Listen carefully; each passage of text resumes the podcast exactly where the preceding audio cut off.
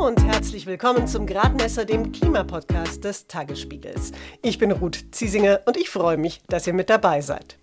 Investing in new fossil fuel infrastructure is moral and economic madness. Such investments will soon be stranded assets, a blot on the landscape and a blight on investment portfolios. Wer heute noch in fossile Infrastruktur investiert, also in Ölquellen oder Kohleabbau, ist moralisch und ökonomisch ein Trottel. Das sage nicht ich, das sagt UN-Generalsekretär Antonio Guterres. Tatsächlich muss die Welt, wenn wir die Erderhitzung stoppen wollen, so schnell wie möglich damit aufhören, Benzin oder Erdöl zu verbrennen und dadurch CO2 in die Atmosphäre zu blasen. Wie manche Firmen und Regierungen trotzdem noch auf Ölförderung setzen, darum geht es in dieser Folge. Und zwar speziell um die geplante East African Crude Oil Pipeline, eine 144 Kilometer lange beheizte Pipeline von Uganda bis zur Küste von Tansania. Meine Kollegen Cordula Eubel und Hendrik Lehmann waren in Uganda. Cordula wird uns sagen, warum der Präsident die Pipeline will, warum viele seiner Mitbürger damit massive Probleme haben und wer der größte Gewinner bei der Sache ist. Der französische Energieriese Total. Und meine Kollegin Susanne Ehlerding schaut danach auf das Klimakaos im EU-Parlament. Wie geht es weiter mit der Europäischen Union? Präsidentschaftswahlen in den USA, EU-Parlamentswahlen, geopolitische Krisen und wirtschaftliche Schwierigkeiten. Wir suchen Lösungen für diese Herausforderungen. Am 19. und 20. März auf der digitalen Europakonferenz von Handelsblatt, Die Zeit, Tagesspiegel und Wirtschaftswoche. Über die Zukunft Europas sprechen wir mit Bundeskanzler Olaf Scholz, Wirtschaftsminister Robert Habeck und vielen mehr. Kostenlose Anmeldung unter europe20xx.de.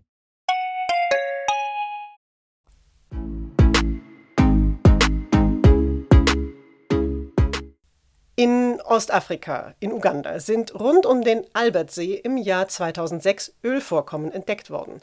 Langzeitpräsident Museveni ist seitdem wild entschlossen, diese Ölquellen zu erschließen.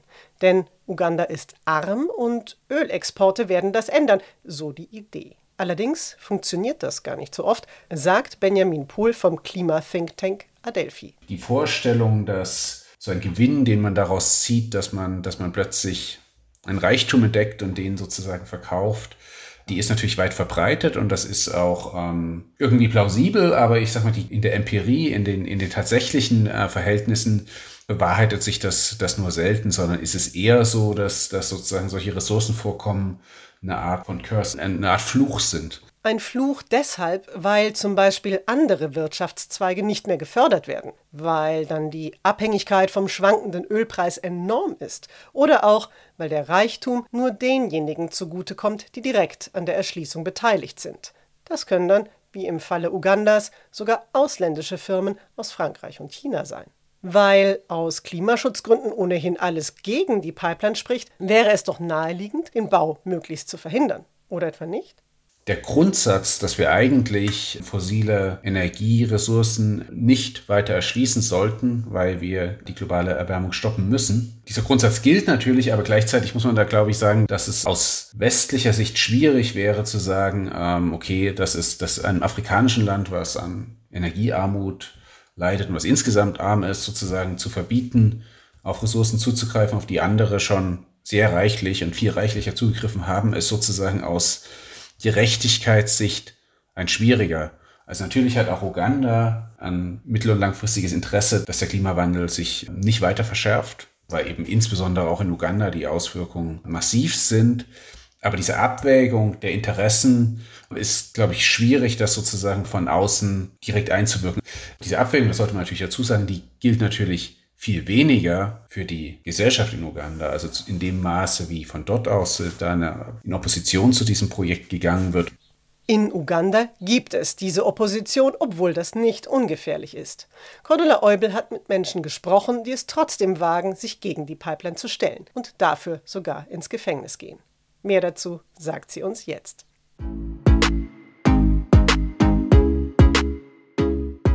Cordula war in Uganda im Rahmen eines einjährigen Tagesspiegel-Projektes zu den Folgen des Klimawandels in besonders betroffenen Regionen in Afrika. Das Projekt heißt A Female Fight for the Future. Den Link zu den vielen hochspannenden, interaktiv großartig aufbereiteten Ergebnissen der Recherchen stelle ich in die Show Notes. Und jetzt geht's konkret um Uganda. Die East African Crude Oil Pipeline langer Name. Die soll ja Rohöl aus Uganda an die Küste von Tansania bringen. Und das Öl selbst soll im Gebiet des Albertsees gefördert werden, also in der Nähe dieses großen, bisher weitgehend naturbelassenen Sees und sogar im See selbst. Und zwar will der französische Energieriese Total auch im nahen Nationalpark der heißt Murchison Falls nach Öl bohren und die, wieder ein langer Name, China National Offshore Oil Corporation will eine Ölplattform im Albertsee selbst errichten. Da ist also einiges geplant. Welche Folgen für die Umwelt und für die Menschen dort sind denn zu erwarten? Ja, du hast es ja gerade schon angesprochen. Ein Teil der Ölförderung selbst wird im Nationalpark stattfinden, in diesem Murchison Falls Nationalpark. Das ist der größte ähm, Nationalpark in Uganda mit mehr als 3800 äh, Quadratkilometern. Der liegt sozusagen am Rande des äh, Albertsees, erstreckt sich dort über eine größere Fläche. Benannt ist er nach diesen imposanten äh, Wasserfällen, Murchison Falls, aber bekannt ist er vor allem auch für seine wahnsinnige Artenvielfalt. Wenn man da durchfährt, dann äh, sieht man Elefanten, Löwen, Leoparden, Giraffen, Affen, Antilopen sind dort unterwegs.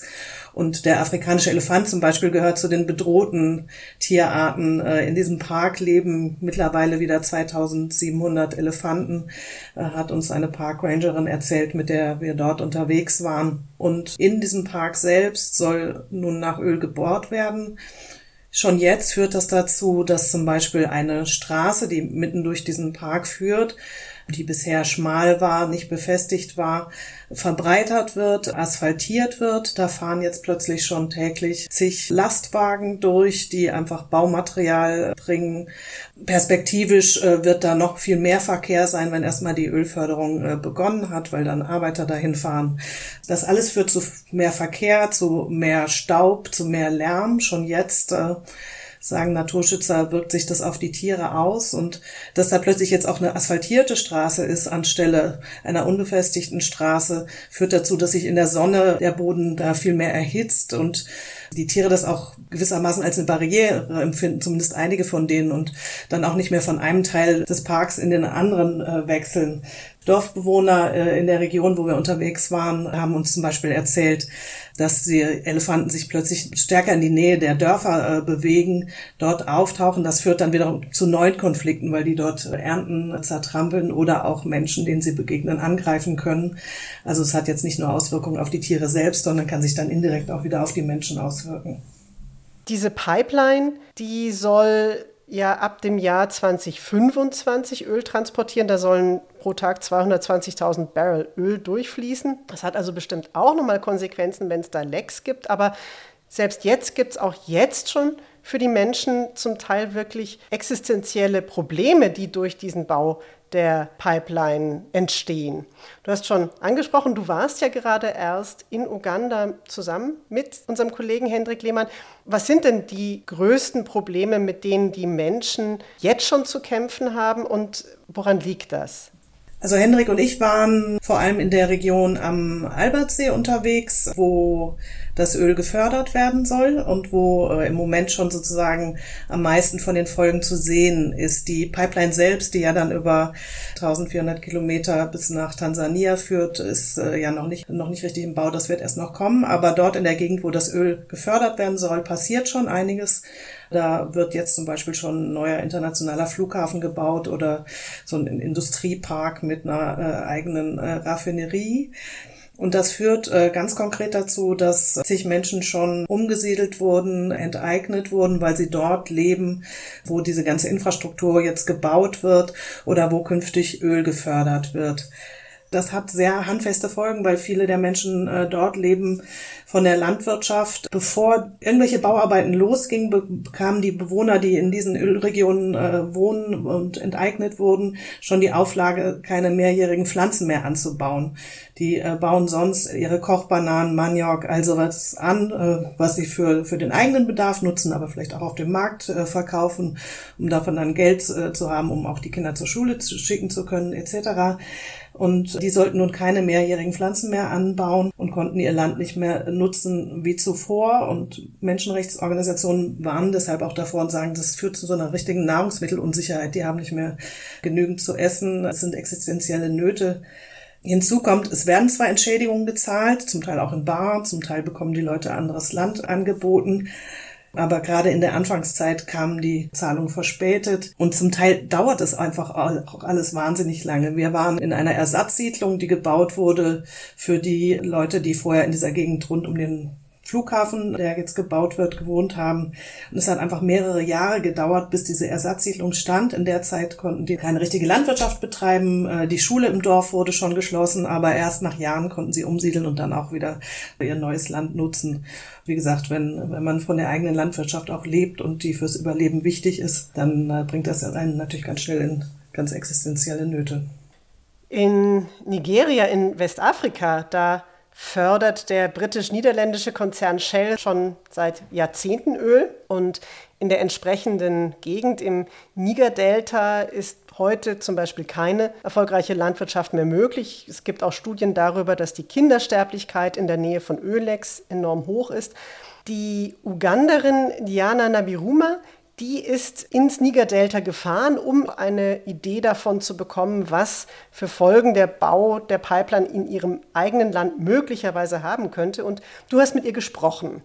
Was sind denn Ihre größten Sorgen und warum ist äh, Diana Nabiruma auch eine wirklich wichtige Stimme in dieser Debatte? Diana Nabiruma gehört der Organisation AFIEGO an. Die ist eine der NGOs in Uganda, die sich sehr intensiv um das ganze Thema Menschenrechte, auch um die Folgen für die Umwelt kümmern, was äh, diese Pipeline angeht, die auch immer wieder ihre Stimme erheben, Daten zusammentragen. Die wollte sich einfach auch anschauen, was andere Länder für Erfahrungen gemacht haben. Und du hast es angesprochen. Nigeria gehört äh, zu den Ländern, äh, zu einem der, ist einer der größten Erdölexporteure der Welt, aber auch gleichzeitig eines der Länder in den mit am meisten Menschen in extremer Armut leben. Also all die Versprechen, die zum Beispiel auch die Regierung in Uganda macht, mehr Wohlstand äh, für die Bevölkerung und äh, mehr Wachstum etc., ist halt nicht gesagt, dass es wirklich äh, bei den Menschen ankommt. Diese Befürchtung gibt es für Uganda auch. Diana gehört zu denen, die sich auch trauen, ihre Stimme zu erheben in Uganda und dagegen zu protestieren und auch versuchen, dagegen zu mobilisieren. Sie selbst ist deswegen auch einigem Druck ausgesetzt. Ja, das würde mich interessieren. Präsident Yoweri Museveni regiert in Uganda ja inzwischen seit 36 Jahren und das offenbar immer autoritärer. Also auch in anderen Zusammenhängen hört man immer wieder davon, dass Oppositionelle entführt werden. Es wird über Folter berichtet und ähnliches. Wie gefährlich ist es denn in Uganda, etwas gegen diese Pipeline, dieses Projekt Musevenis zu sagen? Es ist schon ein Projekt der Regierung. Insofern, wer sich gegen dieses Projekt stellt, stellt sich damit auch gegen die Regierung. Wir hatten Kontakt im Zuge unserer Recherchen zu einem lokalen Aktivisten, der ist äh, aus Uganda nach Deutschland geflohen, um wenigstens zwischenzeitlich äh, den Verhaftungen und Drohungen zu entgehen, denen er ausgesetzt war und war hier untergebracht mit äh, Hilfe eines Schutzprogramms für Menschenrechtsaktivisten, äh, das vom Auswärtigen Amt finanziert wird. Der hat uns berichtet, aber berichtet auch anonym auf Blogs, äh, wie gegen Kritiker vor Ort vorgegangen wird, wie wenn er Radiointerviews geben wollte, wurde dort angerufen, es sind irgendwie Schmutzkampagnen gegen ihn lanciert worden. Er ist bedroht worden und das ist offensichtlich kein Einzelfall. Auch die Organisation Afiego, für die Diana Nabiruma arbeitet, die hat vor Ort Büros. Da ist es schon zu äh, Vandalismus gekommen. Die französische Organisation Ami de la Terre hat äh, zig Einschüchterungsversuche oder Verhaftung von lokalen äh, Akteuren äh, dokumentiert. Ähm, Und mit einem Menschen vor Ort haben wir auch gesprochen, der erst in Uganda selbst und nun irgendwie vor einem französischen Gericht ausgesagt hat, weil er fand, dass er keine angemessene Entschädigung ihm angeboten wurde. Als der äh, vor Gericht in Frankreich ausgesagt hatte und äh, zurückreiste nach Uganda, ist er auch am Flughafen verhaftet worden und für einen Tag lang befragt worden. Dann wurde er wieder freigelassen, aber seitdem erhält er auch Drohanrufe. Also mit, mit Kritikern wird er nicht unbedingt zimperlich umgegangen. Uganda ist ja sehr arm und der Präsident sagt jetzt, gut, die Pipeline bringt uns viele neue Jobs und der Staatshaushalt wird wachsen um etwa 10 bis 15 Prozent durch die Einnahmen, die uns die Pipeline bringt. Dieser Staatshaushalt, muss man wissen, ist insgesamt bisher etwa 12 Milliarden Euro groß. Was würdest du sagen? Du hast ja schon angedeutet, das muss nicht unbedingt so eintreten, diese positiven Erwartungen. Aber wie realistisch sind solche Hoffnungen und wie sieht es im Moment auch schon konkret in Uganda aus? Zum Beispiel auch im Blick auf erhoffte Arbeitsplätze und neue Jobs. Ja, mit den Jobversprechen überbietet sich die Regierung auch. Die offizielle Auskunft ist, dass da in der Bauphase mit 160.000 Jobs zu rechnen sei ein Teil davon als direkte Folge, aber ein Teil auch indirekt durch das Wachstum sozusagen wird schon mit reingerechnet. Dauerhaft ist die Auskunft, die wir bekommen haben, dass 35.000 Jobs äh, geschaffen werden sollen, wobei in der Relation zu mehr als 40 Millionen Einwohnern, Einwohnerinnen in Uganda ist das jetzt vielleicht auch nicht der Wahnsinnsboom. Äh, trotzdem ist es natürlich ein großes äh, Jobversprechen, was die nationale Ölbehörde und der Präsident auch abgeben. Es sind in der Region viele Straßen schon neu gebaut worden, große, äh, breite Straßen, auf denen die Laster der Bauarbeiter der Ölfirmen dann fahren können. Ein Teil dieser Straßen wurde aber von chinesischen Straßenbaufirmen gebaut. Da ist uns zumindest gesagt worden, dass die dann zum Teil auch ihre Arbeiter selbst mitgebracht haben. Also die Regierung prognostiziert zwar, dass mehr als 80 oder 90 Prozent dieser Jobs am Ende an die eigene Bevölkerung gehen sollen, aber ob das wirklich so eintritt und in dem Umfang eintritt, daran zweifeln dann doch viele das hängt halt dann auch davon ab, wie wirklich irgendwie die Wirtschaft äh, wächst und, ob all diese Einnahmen realisiert werden und was dann auch tatsächlich später an Steuern gezahlt wird. Und wenn man da nach den prognostizierten Steuereinnahmen fragt durch Konzerne wie Total, dann äh, bekommt man schon keine konkreten Summen mehr genannt. Also ob diese Versprechen dann eingelöst werden können, daran kann man, glaube ich, zumindest ein Fragezeichen machen. Ugandas Energieminister sagt auch, ja, AktivistInnen aus Industriestaaten wollen uns bevormunden, obwohl sie in ihren Ländern selbst viel mehr Öl verbrauchen und CO2-Emissionen produzieren. Andererseits sagen in Uganda selbst AktivistInnen, was der Konzern, der französische Konzern Total Energies jetzt bei uns im Land betreibt, das ist eine Art neuer Wirtschaftskolonialismus. Wer hat denn da recht? aus deiner Sicht? Es stimmt natürlich, dass wir, der globale Norden, äh, viel mehr CO2 ausstoßen in der Vergangenheit heute genauso. Wenn Öl gefördert wird in Uganda, werden wir zu den Hauptabnehmerinnen gehören, weil das, was vor Ort äh, verbraucht werden soll, ist natürlich ein Bruchteil äh, dessen, was wir täglich an fossilen Energieträgern äh, verbrauchen. Insofern klingt es auf den ersten Blick plausibel, wenn jemand sagt, redet uns da bitte nicht rein. Wir haben auch unser Anrecht auf Entwicklung. Nur es ist ja nicht nur ein Argument, was von außen und von KlimaaktivistInnen aus dem Norden kommt, sondern es gibt ja eben auch die ganzen KritikerInnen aus dem Land selbst, die sagen, das ist keine nachhaltige Entwicklung, von der wir dauerhaft was haben. Die Bevölkerung wird nicht so viel davon haben. Die Versprechen sind unrealistisch. Also es gibt ja auch die Kritik aus dem eigenen Lande. Und äh, wenn man sich die Anteile anguckt, der französische Konzern Total hält die größten Anteile an den Ölfördergebieten und auch die größten Anteile äh, an der Pipeline. Das heißt, der große Teil der Einnahmen, der Gewinne geht ja dann auch an einen Konzern wie Total, zu einem kleineren Anteil äh, dann auch an das chinesische Unternehmen, was du zu äh, Beginn erwähnt hast. Aber insofern diesen Vorwurf des äh, neuen Kolonialismus, der neuen Ausbeutung kann ich zum gewissen Grad schon nachvollziehen, weil es äh, tatsächlich ein Projekt ist, von dem jetzt das Land selbst nicht am allermeisten haben wird, sondern möglicherweise die Risiken am stärksten auch trägt.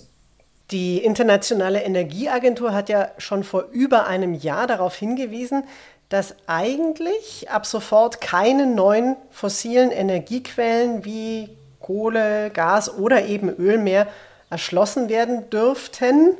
Zumindest wenn wir tatsächlich das Ziel, die äh, globale Klimaneutralität bis zum Jahr 2050 zu erreichen, ernst nehmen wollen.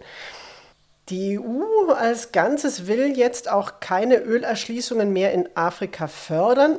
Andererseits hat zum Beispiel der französische Präsident Emmanuel Macron die Pipeline in Uganda bis vor einiger Zeit zumindest verbal noch massiv unterstützt.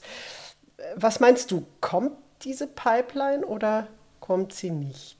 Ja, das zeigt schon diese ganze Widersprüchlichkeit. Äh, eigentlich ist es abwegig, jetzt noch solche neuen fossilen Projekte zu starten. Es gibt halt noch massive äh, Wirtschaftsinteressen. Solange der Ölpreis so ist, äh, wie er ist, gibt es äh, Leute, die Interesse haben, das Öl dort zu fördern. Man sieht mittlerweile auch schon, dass es schwieriger geworden ist, Finanziers zu finden. Also die finale Investitionsentscheidung für diese Pipeline ist gefallen, aber äh, die komplette Finanzierung steht noch nicht. Und es gibt mittlerweile auch zahlreiche große Banken oder Rückversicherer, die äh, gesagt haben, in so ein Projekt wollen sie nicht mehr einsteigen, da wollen sie nicht mehr rein finanzieren. Aber es findet sich am Ende dann ja doch im Moment immer noch irgendein Finanzier, der da einsteigt. Das Projekt ist so weit gediehen, Berlin und äh, die Regierung in Uganda so äh, fest davon überzeugt, dass ich davon ausgehe, dass dieses Projekt schwer zu stoppen ist, auch wenn es äh, klimapolitisch wirklich überhaupt keinen äh, Sinn mehr macht, da noch einzusteigen. Hinzu kommt, dass bei dem Präsidenten Museveni auch noch so das Kalkül dahinter steht, wenn man erstmal diese Pipeline gebaut hat, dann könnte die auch noch durch andere Ölvorräte, die es in der Region ja auch noch gibt, zum Beispiel in Ruanda,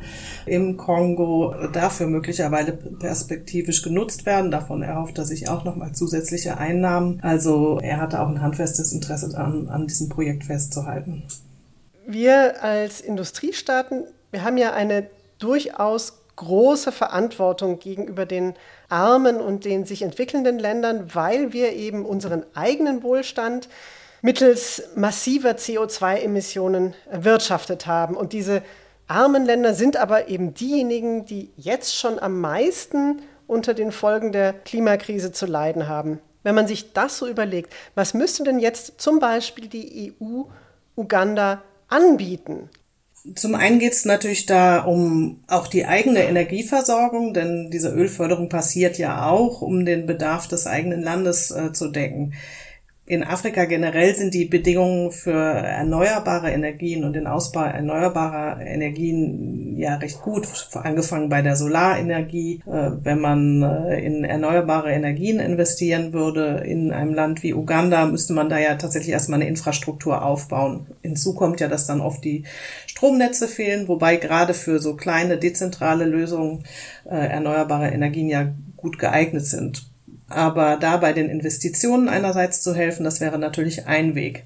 Das andere ist, dass man in einem Land wie Uganda natürlich jetzt schon die Folgen des Klimawandels massiv spürt. Wir waren im März unterwegs, da hätte normalerweise schon die Regenzeit beginnen sollen. Äh, dort, wo wir unterwegs waren, hat es irgendwie noch keinen Tropfen geregnet. Das Land äh, erlebt wie viele andere in der Region einfach auch mehr und längere Dürren und auf der anderen Seite dann aber auch wieder massive Überschwemmungen, die auch dazu führen, dass Infrastruktur zerstört wird, dass Menschen ihr Leben verlieren, dass dann wiederum das Geld fehlt, was nötig ist für den Bau von Krankenhäusern, für den Bau von Schulen etc. Also es gibt da jetzt schon handfeste Schäden, für die es aber noch nicht viel Unterstützung gibt. Ich denke, auch da müsste einfach viel mehr Geld fließen und über Verantwortung übernommen werden, um den Teil der Schäden schon wieder gut zu machen und gleichzeitig dann halt auch Investitionen bereitstellen, um andere Wirtschaftszweige aufbauen zu können. Es gibt nämlich auch schon vor Ort jede Menge Ideen. Man muss da nicht nur Know-how von hier exportieren, sondern wir haben auch mit einigen Unternehmerinnen gesprochen, die nachhaltige Ideen haben, die vor Ort viel besser die Situation kennen und die da entschlossen sind, auch daraus Geschäftsmodelle zu machen und da rein zu investieren. Also man hätte da sicher auch Partnerinnen und Partner vor Ort, mit denen man irgendwie zusammenarbeiten kann.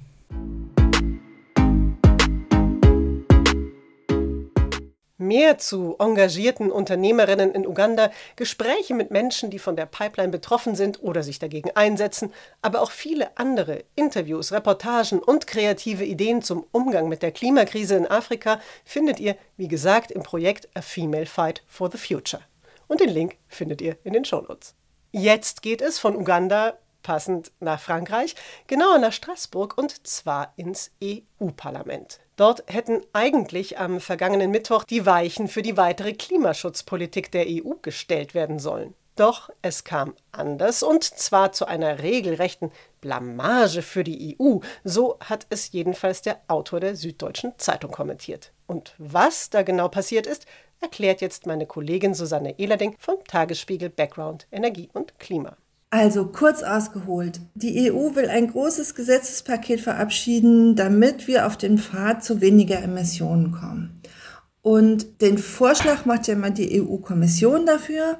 Dann bildet sich das Parlament seine Meinung, die Mitgliedstaaten bilden sich ihre Meinung und dann kommen beide zusammen, um den endgültigen Gesetzestext zu schaffen. Und am Mittwoch war die, äh, das große Plenum des Europäischen Parlaments, um ihre Position für verschiedene Gesetze abzustimmen. Und da gab es einen Knackpunkt, der auch ganz typisch ist für alles, was im Klimaschutz passiert. Es ging darum, wie lange dürfen eure große Industrieunternehmen und Kraftwerke noch kostenlose Verschmutzungsrechte bekommen? Also Zuteilungen von sogenannten Zertifikaten. Wenn Sie die nicht kostenlos bekommen, müssen Sie dafür bezahlen, dann haben Sie einen Wettbewerbsnachteil. Und manche im Europäischen Parlament wollten halt, dass die Zuteilungen noch über 2030 hinaus erteilt werden und andere wollten, dass das vor 2030 endet. Und das war der große Knackpunkt. Und dann hat man gesagt, an, an diesem Punkt können wir uns jetzt nicht einigen. Dann stellen wir auch alles, was damit zu tun hat, den ganzen europäischen Emissionshandel, nochmal zurück ja, das war der, der, der, der große Aufreger. Jetzt muss also über die Reform des EU-Emissionshandels nachverhandelt werden. Und zwar im Umweltausschuss, der schon seit Monaten über diese Maßnahmen aus dem Gesetzespaket Fit for 55 heftig gestritten hatte. Mit diesem Gesetzespaket will die EU es ja eigentlich möglich machen, dass sie bis zum Jahr 2030 rund 55 Prozent ihrer Emissionen einspart. Von Susanne wollte ich wissen, ob nach dem Clash im EU-Parlament Fit for 55 vor dem Aus steht. Nee, gar nicht. Also das direkt danach hat also der einflussreiche Vorsitzende vom Umweltausschuss gesagt, ja, ja, das kriegen wir alles schon hin. In 14 Tagen haben wir das glatt gezogen, dann haben wir einen neuen Kompromiss und dann läuft das auch. Also eigentlich war es ja gut, weil eine große Mehrheit vom Parlament gesagt hat, diesen Wischiwaschi-Kompromiss mit ganz langer freier Zuteilung von Zertifikaten, den machen wir nicht mit. Das untergräbt den Klimaschutz. Und jetzt können wir natürlich hoffen, dass tatsächlich auch eine etwas strengere Regelung kommt. Vielleicht war die Blamage in Straßburg dann sogar zu etwas gut. In zwei Wochen wissen wir mehr. Wenn ihr nächste Woche wieder in den Gradmesser reinhört, wisst ihr auch mehr. Und zwar darüber, ob höhere Energiepreise, Inflation und die Frage der sozialen Entlastung ein Problem für die Klimaschutzpläne werden könnten.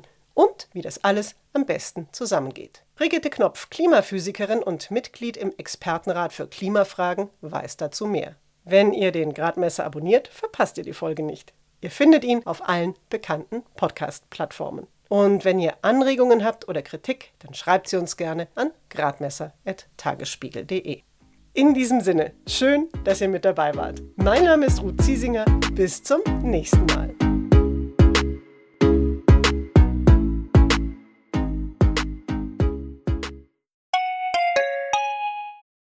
Wie geht es weiter mit der Europäischen Union? Präsidentschaftswahlen in den USA. EU-Parlamentswahlen, geopolitische Krisen und wirtschaftliche Schwierigkeiten. Wir suchen Lösungen für diese Herausforderungen. Am 19. und 20. März auf der digitalen Europakonferenz von Handelsblatt, Die Zeit, Tagesspiegel und Wirtschaftswoche. Über die Zukunft Europas sprechen wir mit Bundeskanzler Olaf Scholz, Wirtschaftsminister Robert Habeck und vielen mehr. Kostenlose Anmeldung unter europe20xx.de.